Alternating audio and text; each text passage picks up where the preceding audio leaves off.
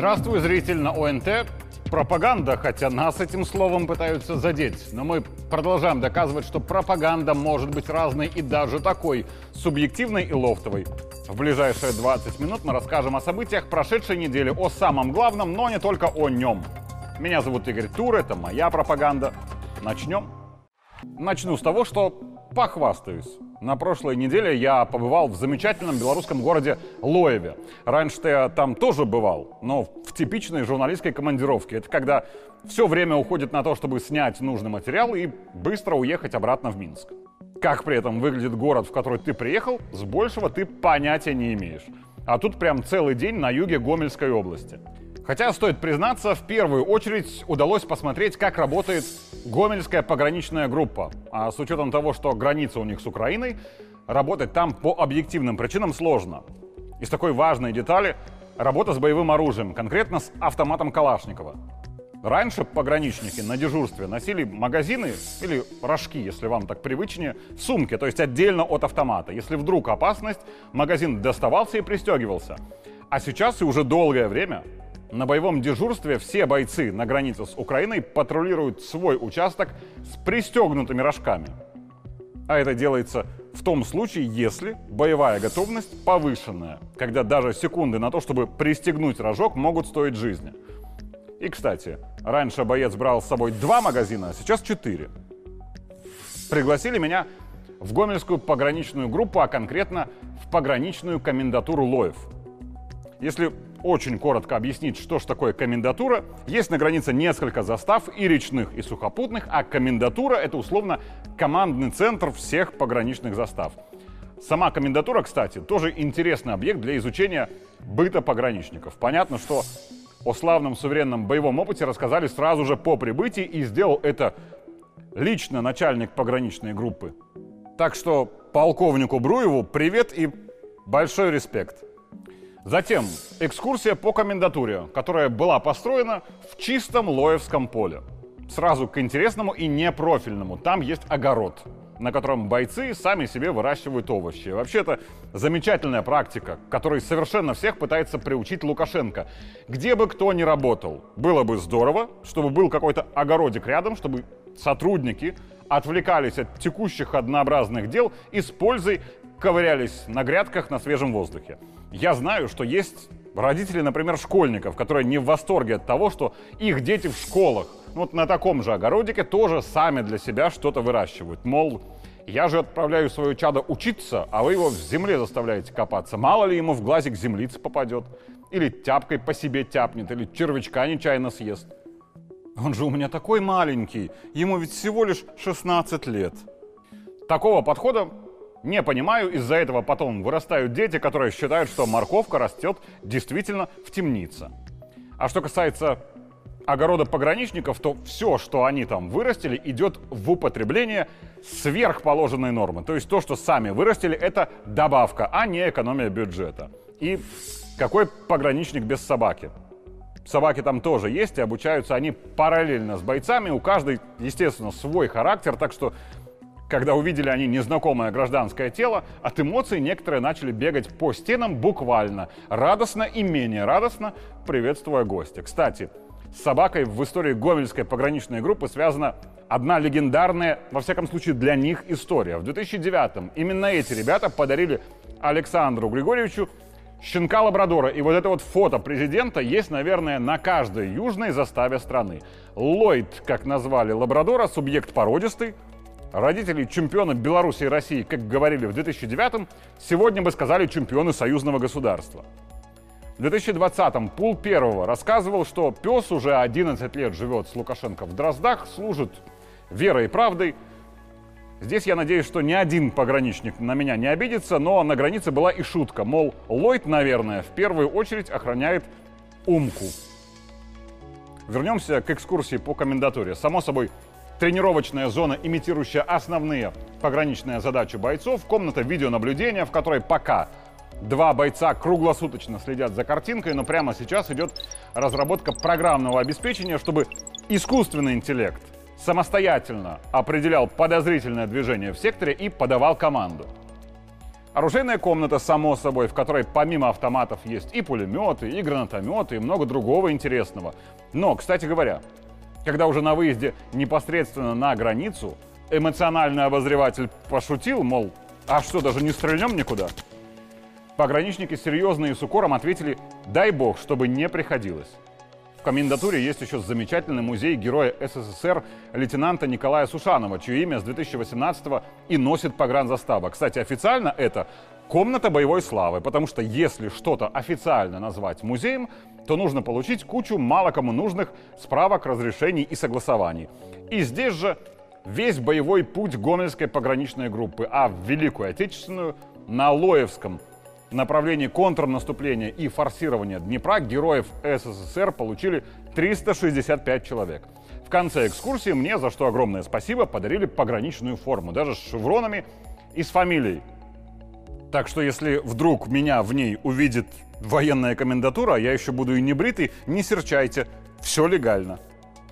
Ядро экскурсии. Встреча с пограничниками, на которой, слава богу, не было заранее написанных кем-то и розданных вопросов – а я глубоко убежден, что когда перед встречей с кем бы то ни было кто-то пишет вопросы и говорит людям их выучить и задать, а вопросы при этом чаще всего что-то типа «а расскажите свой творческий путь», это абсолютное зло, которым ничего хорошего человек, пишущий эти вопросы, не делает ни для гостя, ни для себя, ни для коллектива, ни для страны.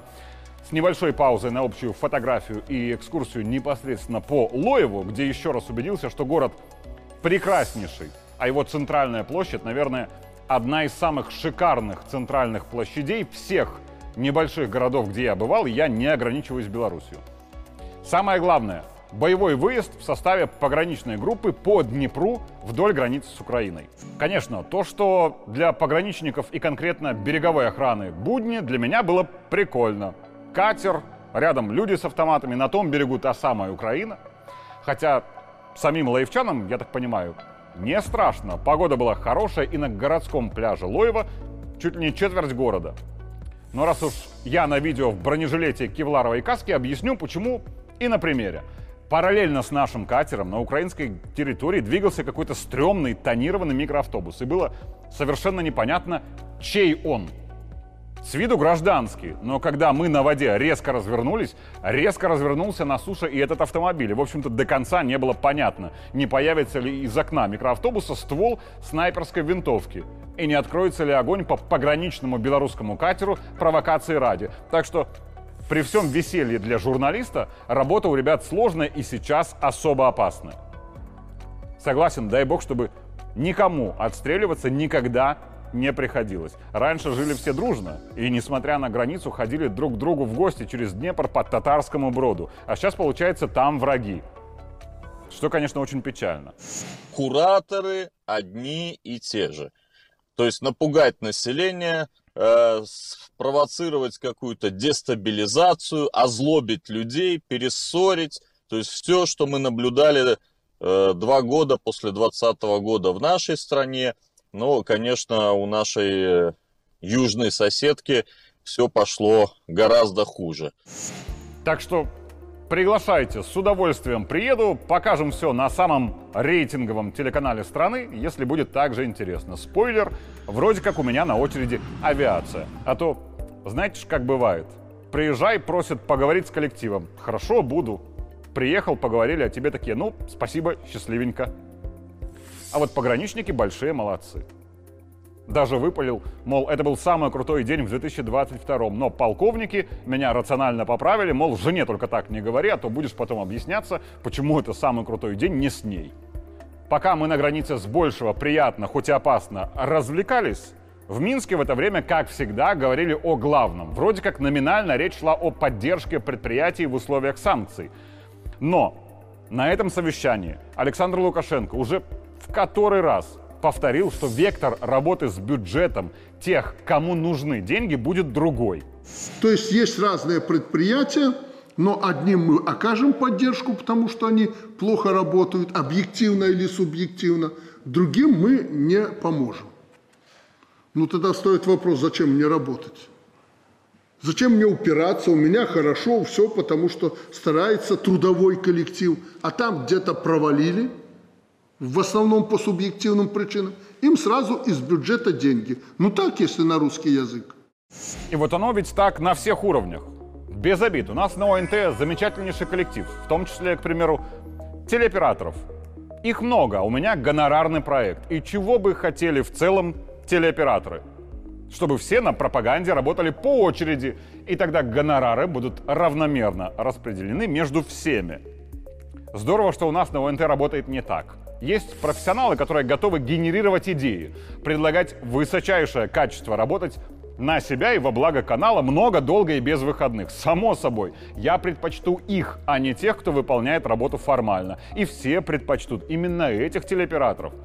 Потому что они роют землю в нужном всем направлении. И, естественно, получится, что у этих творческих работяг зарплата будет выше, потому что они стараются. А у тех, кто работает формально, зарплата будет небольшая. И я не удивлюсь, если от тех, кто мало зарабатывает, услышу, у нас в журналистике кризис, зарплаты маленькие.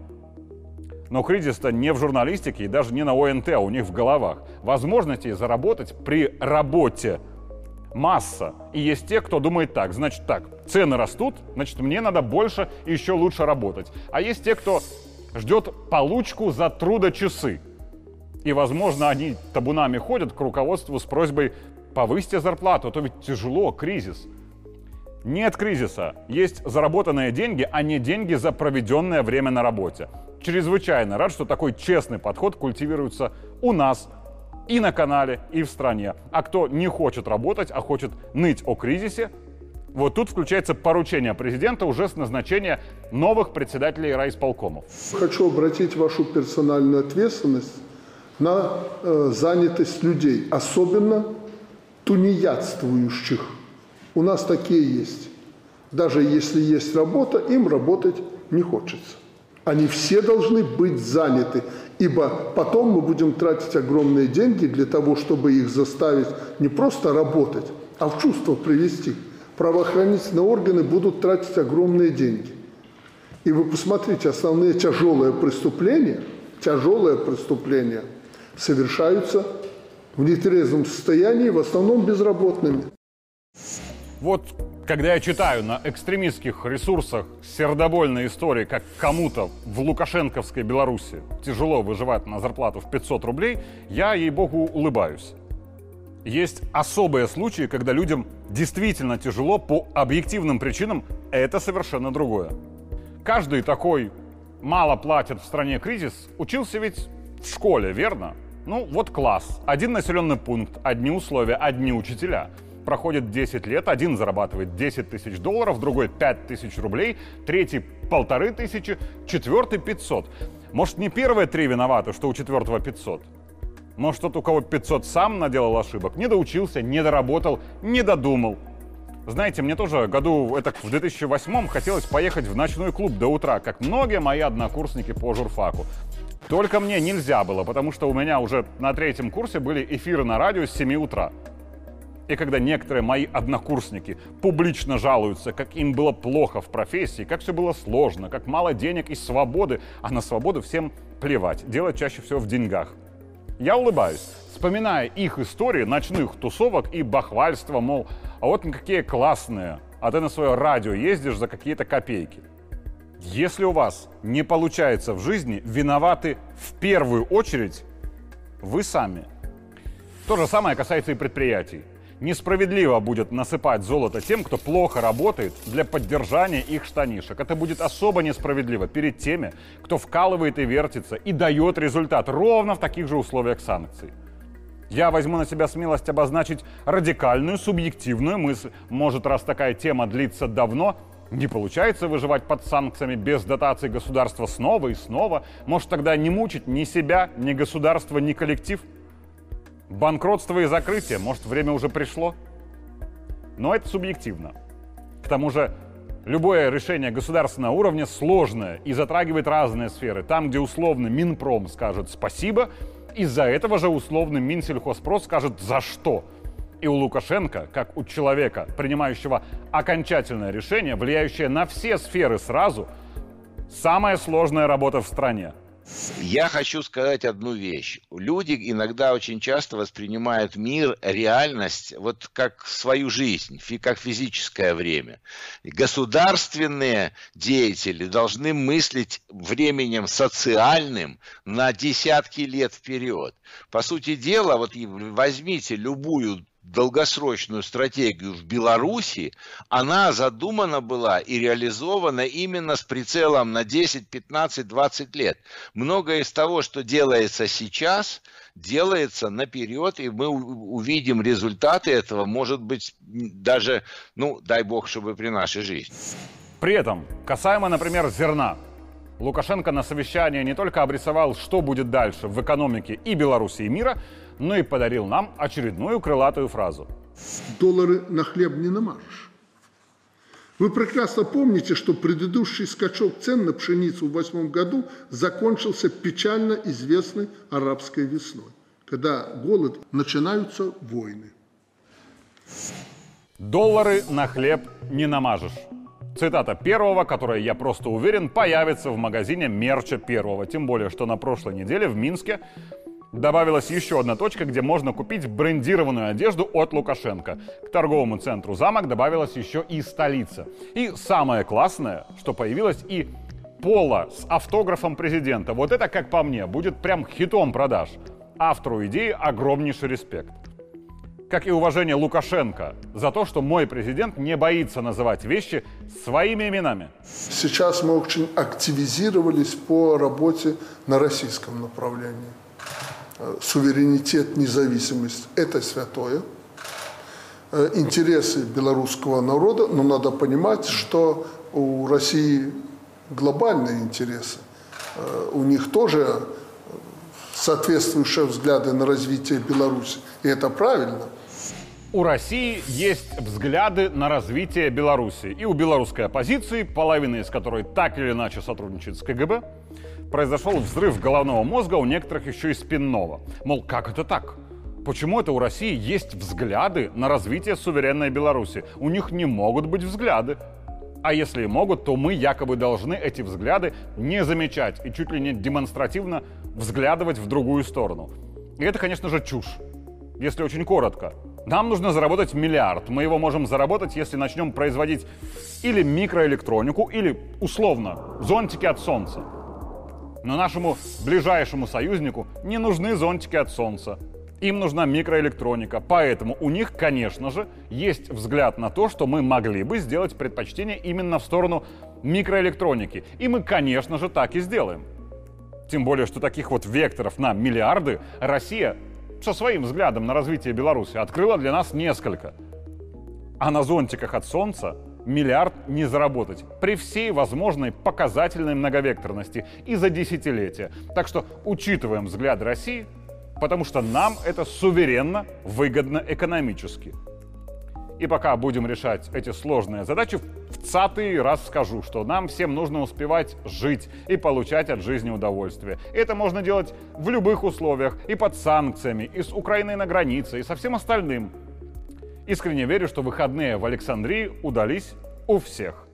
Кожний, хто хоч раз побывал у нашей краине, познайомився з людьми, докладно ведая, мы, белорусы, мудрые, годные и вольные люди. Мы шануем своих продков, добро ведаем своих героев. З відкритою душою сустракаем тих, хто прийшов з миром, заўсёды гатовыя падзяліцца кавалкам хлеба і даць прытулак тым, хто страціў сёння ўсё. И на базовом уровне Александрия собирает друзей, а в глобальном – политико-экономическом. Мы тоже собираем друзей на будущее. Мир не вертится вокруг Европы. И по большому счету никогда и не вертелся. Все у нас будет хорошо. Меня зовут Игорь Тур. Это была моя пропаганда. Увидимся в следующий понедельник.